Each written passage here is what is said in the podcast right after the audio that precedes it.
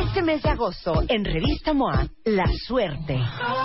En portada, Emanuel nos abre su juego. ¿Estás buscando chamba? Lo que nunca debes preguntar. ¿Tú caliente? ¿El otro durmiente? ¿Y ahora? ¿Necesitas terapia o no es para tanto? ¿Y cómo le hacemos para tener más suerte? MOA Agosto. Más de 140 páginas de suerte, conocimiento, fuerza e inspiración. Una revista de Marta de Baile.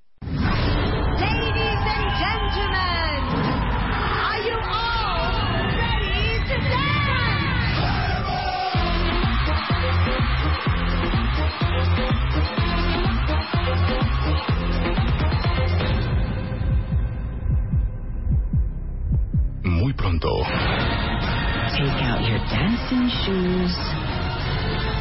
solo por W Radio. Décimo aniversario. El verano ya está aquí. Marta de Baile. En modo veraniego. Hay cosas cuentavientes que han resonado en este programa y el famosísimo tema de los mil días. Ustedes van a decir, ¿es la batalla de los mil días? ¿De qué está hablando Marta de Baile? El doctor Pedro Gutiérrez es un investigador muy picudo y justamente es experto en el tema de enfermedades, obesidad, diabetes, etcétera, etcétera. Cuando vino la primera vez y explicó la teoría de los mil días, todos nos jalamos los pelos, otros le mentaron la madre a sus papás, otros le dijeron a su mamá, gracias por amamantarme, otros le dijeron, eres una perra porque no me amamantaste, otros le dijeron, ¿por qué me diste de tomar refrescos al año y medio? Porque básicamente la teoría, y ahorita se las va a explicar Pedro, es que si el día de hoy tienen broncas de peso, han hecho dieta 1, 2 y 3, se han metido todas las anfetaminas, habidas y por haber, todas las hormonas tiroideas y ya están a dos de hacerse un bypass gástrico, todo es gracias a los mil días. Arránquese, doctor. Mil días. Programación metabólica para la prevención de enfermedades a futuro. Lo que ocurra durante el embarazo. O sea, empie- empieza a contar los mil días desde cuándo. desde el momento del embarazo y si se pudiera dos semanas antes, Ajá. sería ideal. O sea, el Momento día del que te, embarazo. el día que te fecundaron, empieza a contar mil días. Día uno. Día uno. 270 días de todo tu embarazo. Los seis primeros meses, que es cuando te deben de dar lactancia materna. Únicamente. y luego los dos años de vida. 700 días de vida postnatal y casi 300 días de vida de tu embarazo son los mil días donde hagamos lo que hagamos en ese momento, mamá embarazada, lactancia materna, buenas proteínas y buena alimentación, nos van a decir lo que va a ser el 40% de las enfermedades que vamos a vivir como adultos. Los genes son importantes en un 10%. Mi estilo de vida es importante en un 50%. Pero lo que se haga en el embarazo, en la lactancia y en los dos primeros años de la vida Es el 40%. es el 40%. Entonces, 50% los tacos de suadero, el bolillo, la pizza, la flojera, no, No ejercicio. vale. Eso es 50%. 10% la genética que los traes. genes de tus papás, de tus abuelos. Claro, Pero y- contrario a lo que se decía antes de que con lo- tra- los genes no puedes hacer nada, Ujú. Fíjate que puedo tener genes de obeso, de diabético y de hipertenso. Y si durante estos mil días los programo, esos genes de obeso, de diabético y de hipertenso se duermen. Y se Ok. mantienen subexpresados toda la vida y medio se equilibran con mi estilo de vida. Ok, pensemos en esto. Vamos a poner dos hechos reales. ¿Qué tal? ¿No está traumante eso, Tohei? bueno, fíjense esto.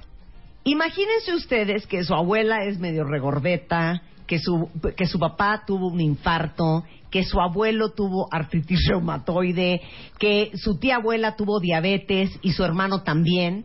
Y ustedes van a parir un bebé. ¿Ok? Se- han decidido quedarse embarazados Exacto. de un bebé. De un bebé. Van a tener un bebé. Si desafortunadamente ya traigo esa carga genética impuesta de lo que acabas de decir, Yo soy el los bebé. genes que me heredaron. Claro, yo ya soy el bebé. Y cuando mamá decide embarazarse, mamá está obesa. Ujú. 60% de las mujeres ahorita en México están entrando con sobrepeso o obesidad al embarazo. Sí. y todavía no nos ocupamos porque vayan ganando peso lentamente. Sí, sí. Y se mantienen obesas Sí. todo el embarazo. Por eso ya nací.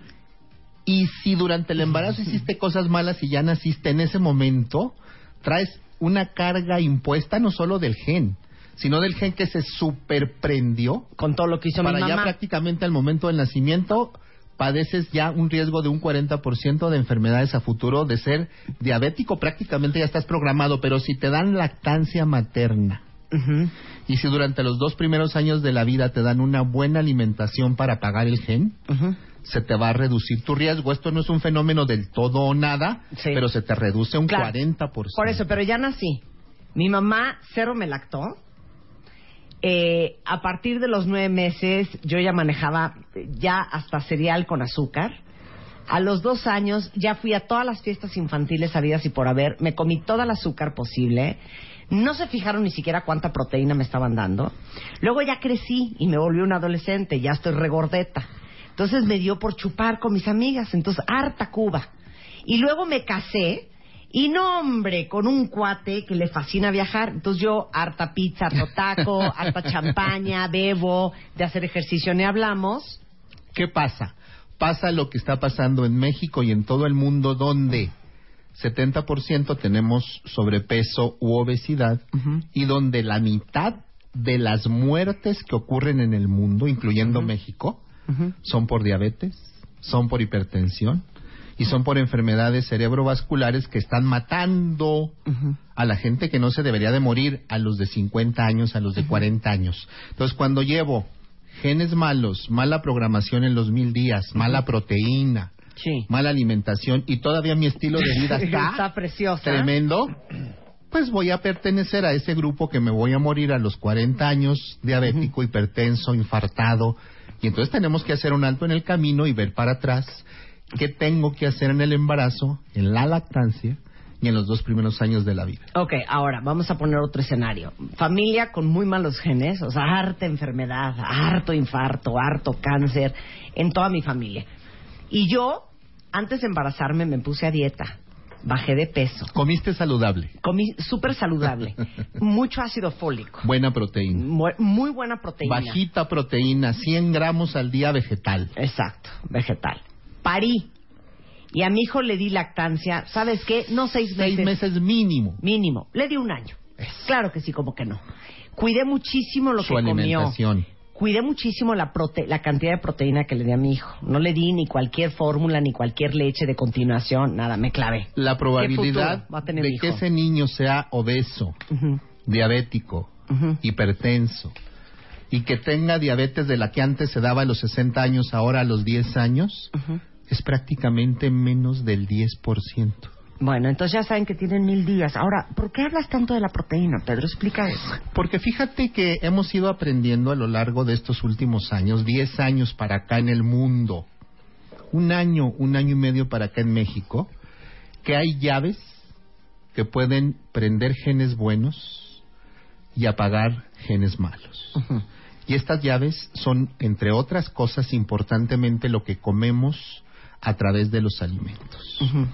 Las proteínas son muy buenas para formar tejido, para protegernos contra la inmunidad. Y al mismo tiempo cada vez más estamos aprendiendo que una proteína bajita durante el embarazo, una buena proteína de buena calidad en el momento que el niño debe de recibir leche y una buena proteína durante sus primeros dos años de la vida le va a decir a nuestros genes que se duerman a los genes malos. Por eso, pero ¿de qué proteína me estás hablando? ¿Del ligadito de pollo que nos quería meter la abuela? Una, una proteína en una relación Ujú, 60% vegetal, aguacate y todas las proteínas Sí, que sí. vienen en frutas, en vegetales, en legumbres, en cereales, En en, semillas, en granos. Y un 40% de la proteína animal es muy importante porque en México tenemos dos grandes problemas, Eh, la obesidad, el sobrepeso y la deficiencia de hierro. Entonces dar proteína bajita, de buena calidad, de buen valor biológico, que está presente en los alimentos saludables durante el embarazo, durante la lactancia y cuando aquellos niños requieran, además de la lactancia materna, algún otro tipo de fuente de leche, tratar de que en la fuente de leche que les voy a dar haya, cuando mucho, 1.8 gramos de proteína de Bueno. buena calidad. Volteen la leche que le están dando a su bebé y fíjense que tenga 1.8 1.8, cuando de mucho. Cuando mucho. Eso va a ser O sea, una ya gran 3.7 diferencia. ya no. O 2.2 o Ya no. 2.4 ya es mucha 1.8. proteína. Y lo increíble es que sabían ustedes que los bebés llegan a consumir hasta el triple de proteínas de lo que realmente necesitan y eso es lo que mal programa el metabolismo del bebé, gana peso y tenemos obesidad en niños de hasta 6 años. Entonces, 1.8 de proteína en la leche que le estén dando, volteen la lata y vean cuánto tiene. La cantidad de, de proteína en la leche materna es bajita. Claro. Entonces hay que cuidar mucho el concepto de buena proteína, de buena calidad, proteína óptima para generar una diferencia, una gran diferencia. Eres lo máximo. Me fascina Te que vengas al programa y amo lo de los mil días. Muchas gracias al doctor Pedro Gutiérrez, eh, director de investigación del Hospital Gea González y exdirector de investigación del Instituto Nacional de Perinatología. Un placer tenerte aquí, querido. Un placer igual.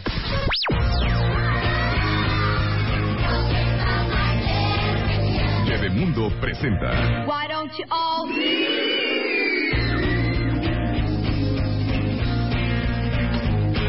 Está con nosotros la doctora Nancy Steinberg, justamente para hablar de un artículo de Bebemundo que se llamaba Déjalo solo.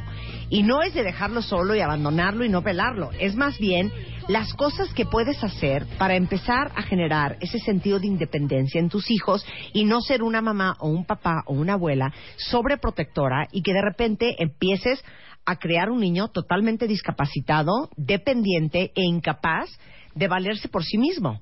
ni sobreprotectora ni sobredescalificadora. Exacto. Es decir, los dos extremos. Sí, precisamente de lo que vamos a hablar hoy es qué puedes hacer para fomentar la autonomía de los niños. Entonces, cuando hablamos de autonomía, ¿qué se imaginan ustedes? ¿Qué significa ser autónomo? Pues autónomo significa comportarte y pensar de una forma independiente de los demás. Es decir, claro. que tú como que empieces a estar parado sobre tus dos pies. Bueno, entonces, fíjate. El, el tema es súper interesante porque además es un tema que vivimos a diario, pero como que no le damos la importancia a diario, no nos percatamos de lo que está ocurriendo. Conforme nosotros nos vamos desarrollando, vamos enfrentando eh, retos en todo momento. O sea, el- a lo largo del desarrollo, el niño enfrenta una, enfrenta una serie de, desafíos físicos, mentales y emocionales.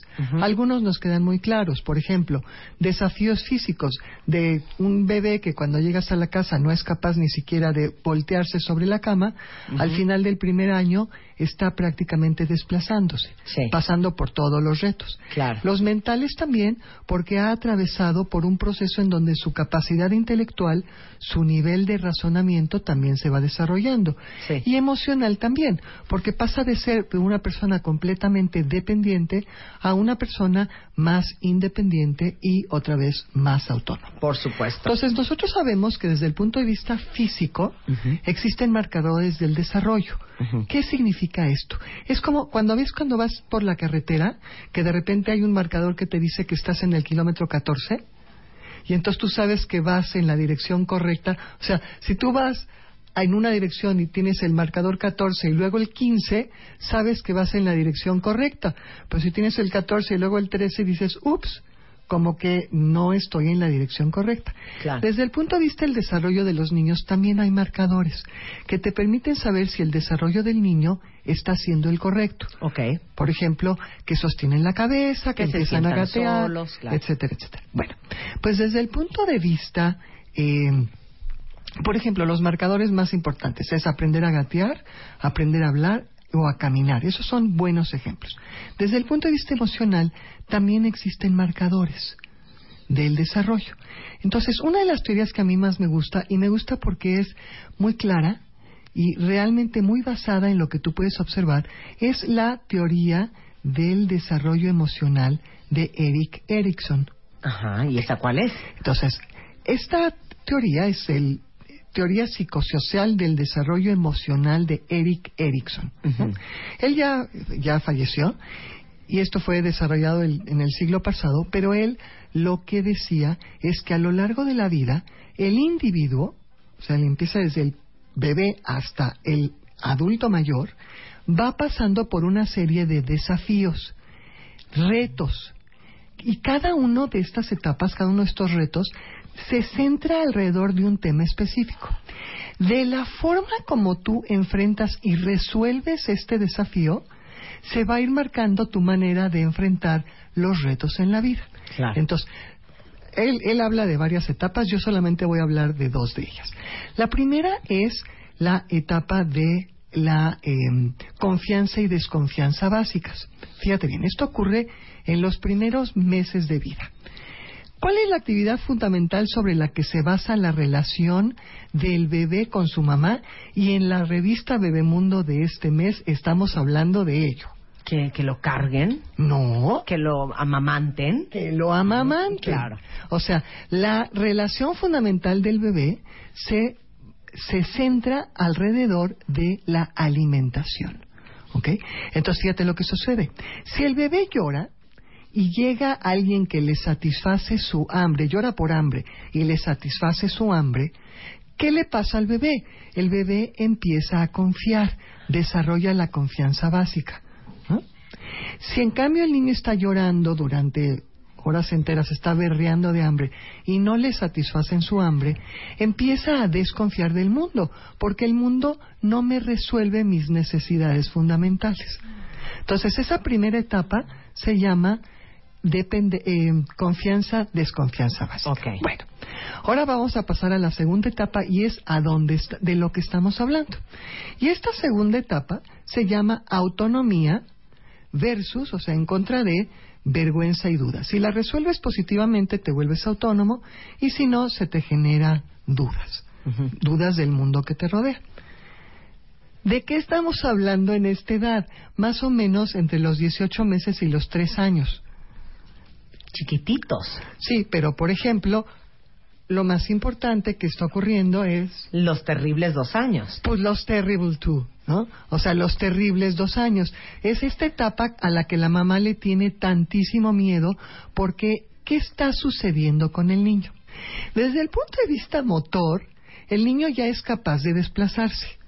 Ya, básicamente el marcador en ese Ya hasta momento puede es un poco correr. ya puede correr, pero precisamente una de las cosas que decimos en el artículo, hay una diferencia entre puedo correr y sé correr.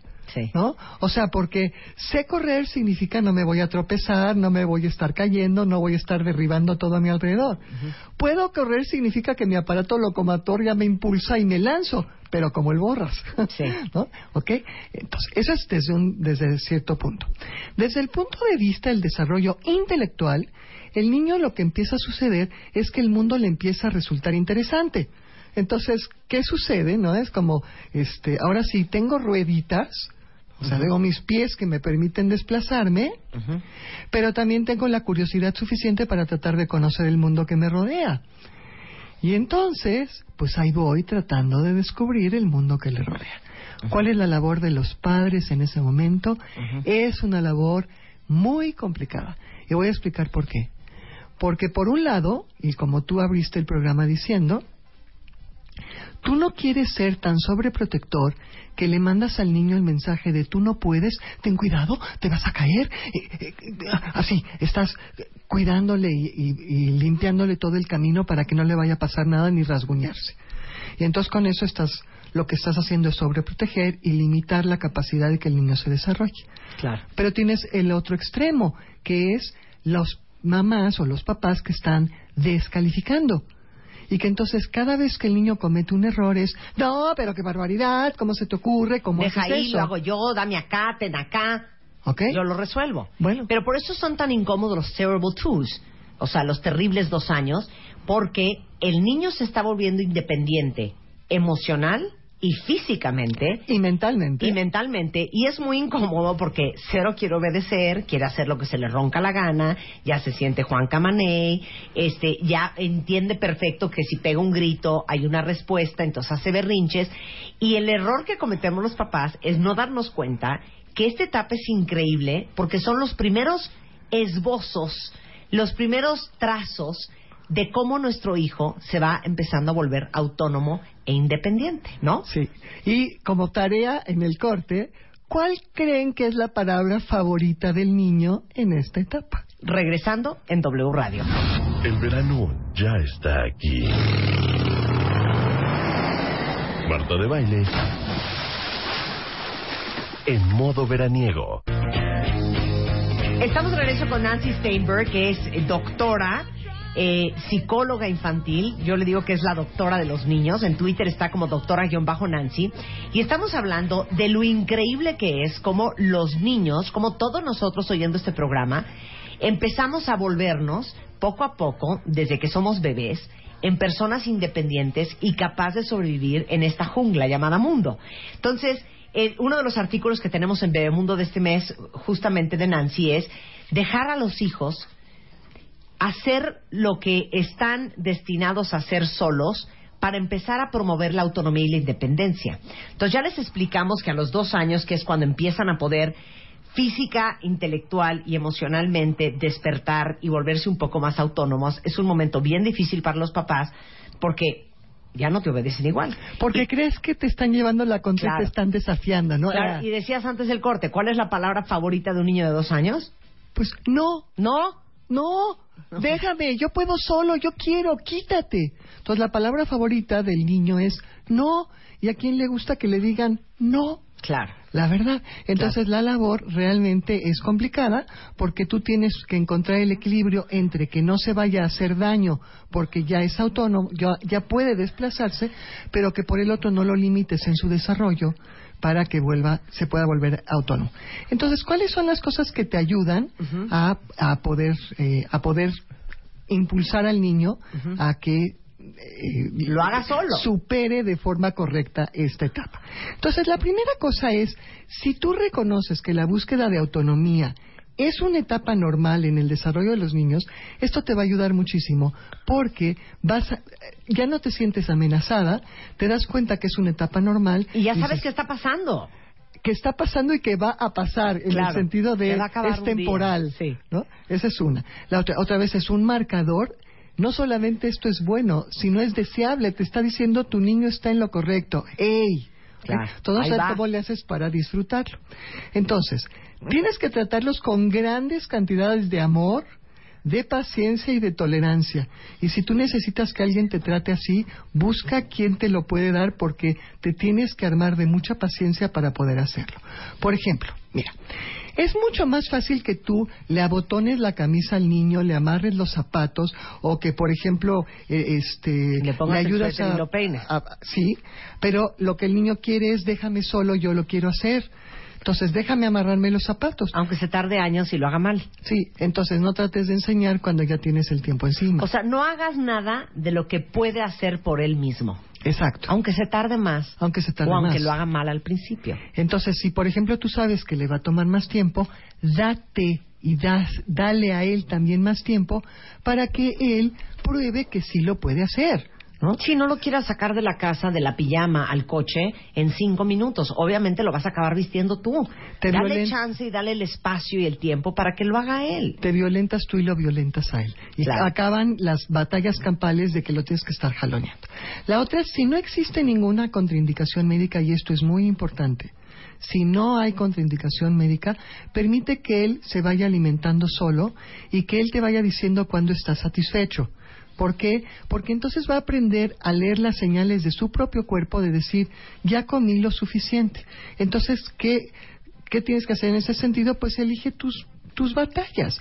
Si tú los tratas de convencer de que coma un poquito más o de que pruebe otra cosa o de que no se puede levantar, vas a acabar de la greña al final de la comida, que es la hora en que tú quieres realmente pasarla bien. Y el problema es que le estás quitando la oportunidad de sentir las señales de su cuerpo. ¿ok? Entonces, lo que Qué puedes... diferente estaría nuestro problema de sobrepeso de todos si nos hubieran dejado sentir las señales de nuestro cuerpo. Entonces, fíjate, si tú estableces horarios, de entrada las señales de nuestro cuerpo empiezan a ser reconocibles. Las personas que en algún momento dado hemos hecho alguna vez algún ayuno, ya sea por motivos de salud, espirituales o religiosos, sabes que solamente es difícil en el momento en que estás acostumbrado a comer, porque tu cuerpo empieza a mandar señales en el momento correcto. Claro. Entonces, si, si esa es el- la situación, deja que come lo que en ese momento él necesita y si ya no quiere comer, déjalo. Al rato Claro. va a tener hambre y te aseguro que para la noche va a cenar bien. Otra, por ejemplo, empieza a darle responsabilidades pequeñas en casa. En México muchas veces nos cuesta trabajo porque eh, eh, no estamos acostumbrados a que nosotros lo hagamos o los hijos lo nos ayuden. Pero por ejemplo, pedirles que pongan la mesa, que ayuden a recoger la mesa al terminar, que haga su cama, que empiece a doblar su ropa o mantener sus juguetes ordenados o preparar sus útiles y su ropa para el día siguiente, también son labores importantes. Otra muy importante, permite que tome decisiones. Por ejemplo, no es lo mismo decirle te pones eso a decir qué quieres ponerte, el pantalón rojo o el negro. Aunque de alguna forma estás un poquito engañando al niño, si tú le das a elegir entre dos opciones, el niño siente que realmente está decidiendo. Otra cosa importantísima, cuida que tu casa sea a prueba de niños y segura para los niños. Es decir, a prueba de niños significa no pongas las cosas que te importan mucho a la altura del niño que está correteando y que te las va a romper. ¿No? Claro. O si tú ves que quieres rayonear, bueno, ponle un pizarrón para que él pueda pintar. Y la otra que sea segura para los niños. Por ejemplo, protege las, las esquinas de los muebles, no pongas vidrios aún en un eh, en una situación en donde el niño se puede tropezar y romperlos. ¿no? Me Y fascina entonces- esto. Permita que hable sin guía. Sí. Me encanta. A ver, ¿cuántos de ustedes no han contestado por sus hijos? Sí, por ejemplo, ejemplo. es muy fácil que viene y le pregunta a la señora, ¿cómo estás, mi vida? Y la mamá contesta, ay, está muy bien, ¿vieras lo que hizo en el colegio ayer? Y, lo... Sí. ¿Cómo te llamas? y entonces le contesta la mamá, pues yo me pues se llama Pedro, porque... Entonces, muchas veces... Ya, pregúntame. ¿Cómo te niño, llamas? Al niño. ¿Cómo te llamas? Dile que te llamas Raulito. O sea, no lo han dicho. ya. Dile que te llamas Raulito. Sí, Saluda, mi vida. Dile la que señora te está hablando. Sí, o sea, ya. Ahora, a veces lo hacemos ni siquiera dándonos cuenta. Entonces, tomen conciencia de lo que está pasando. Permitan que el niño empiece a contestar por sí mismo. Otra. No acudas corriendo al rescate cuando algo se le dificulta. Deja que él pruebe cómo se resuelven las cosas. O sea, si tú llegas e inmediatamente le sacas los, los frijoles de la lumbre, ¿cómo va a aprender él a crecer y a valerse por, mi- por sí mismo. Cuando tiene un problema, no te apresures a darle tus soluciones. Anímalo a encontrar sus propias respuestas. Y es interesante porque lo que vas a encontrar muchas veces te va a sorprender las respuestas y las soluciones que encuentra el niño. Es muy interesante dejar que el niño solito vaya resolviendo. Otra, permite que todo lo que él pueda hacer, pues, esta ya la mencionaste, lo haga por sí mismo. No hagas lo que él puede hacer. Déjalo, aunque le tome más tiempo. ¿Cuántos de ustedes se han sentado a jugar con sus hijos que lleva una hora el niño tratando de meter el bloque en el cubo, ¿no? En el, en el círculo. Entonces ya se lo quitas, lo metes tú, acabas haciendo el juego tú. Sí, Y el niño ni siquiera necesitaba eso porque seguía interesado y estaba otra vez explorando el mundo, que es lo que le corresponde. Y otra, no mates sus esperanzas. Si el niño está decidido a probar algo que tú crees que no puede hacer, a menos que sea algo peligroso, deja que lo intente. Si lo logra, qué maravilla. Disfrútalo y celébralo con él. Si no lo logra, empieza a enfrentar frustración, pero sabe que tú estuviste ahí, que lo estás apoyando y que lo estás respetando. Respeta al niño. La única forma que nosotros podemos pedir respeto es cuando lo damos. Y entonces permitir que el niño haga las cosas a su tiempo, a su velocidad, que comete errores pero se pueda levantar, es una forma de respetarlo. Me encanta. Y es un gran aprendizaje para la vida. Perdón, ¿cuántos reclutadores no mueren por personas en sus equipos que son grandes re- re- resolvedores de conflictos? Por O supuesto. sea, la resolución de conflicto es un arte, es un talento que hay que empezar a promoverle a los niños desde que son chiquitos. Desde los 18 meses de edad, ni más ni menos. Es decir, hazte un ladito, dale tiempo, dale espacio. Tú no busques diplomas porque tu niño lo hace perfecto. Más bien, si quieres buscar un diploma, hazlo porque lo dejas que intente solo. Bien dice un refrán que nosotros tenemos que darle al niño arraigo, tierra, espacio y tenemos que, es decir, para que tenga tierra y que esté asentado y tenemos por el otro lado que darle alas. Alas significa permitirlo volar y ser independiente. Es tan importante la autonomía que Kant decía, la autonomía es la base de la dignidad humana. Me encanta. Déjalo solo, así se llama el artículo. Ahora sí que acepta que la búsqueda de su autonomía es parte de un crecimiento sano y ayúdalo a ser una persona responsable y autónoma e independiente. Ese es el texto de Nancy Steinberg en la revista Mundo de este mes de agosto para que le echen un ojo. Y si quieren encontrar a Nancy, da consulta aquí en la Ciudad de México, el teléfono de tu consultorio. 52940354. El Twitter es, ya lo dijo eh, Marta, doctora-nancy. Y bueno, la, la, ¿cómo se dice? La noticia importante para el, el día de hoy está a punto, si no es que ya lo van a poder encontrar, de salir mi libro, Ay, bien, Prohibido. Castigar. Ay, bravo, se llama Muy bien. Prohibido Castigar, me fascina. un manual para la disciplina afectiva y efectiva con prólogo de Marta de Baile y muchísimas gracias. No, feliz. Va a estar en Amazon, entonces estén pendientes. Sigan a Nancy en Twitter para que les avise cuándo ya pueden comprar el libro. Muchas gracias, Nancy. Al contrario, un placer como siempre. Este mes, en la revista Bebemundo. Keep calm y dale más pecho con las 32 páginas del especial de lactancia.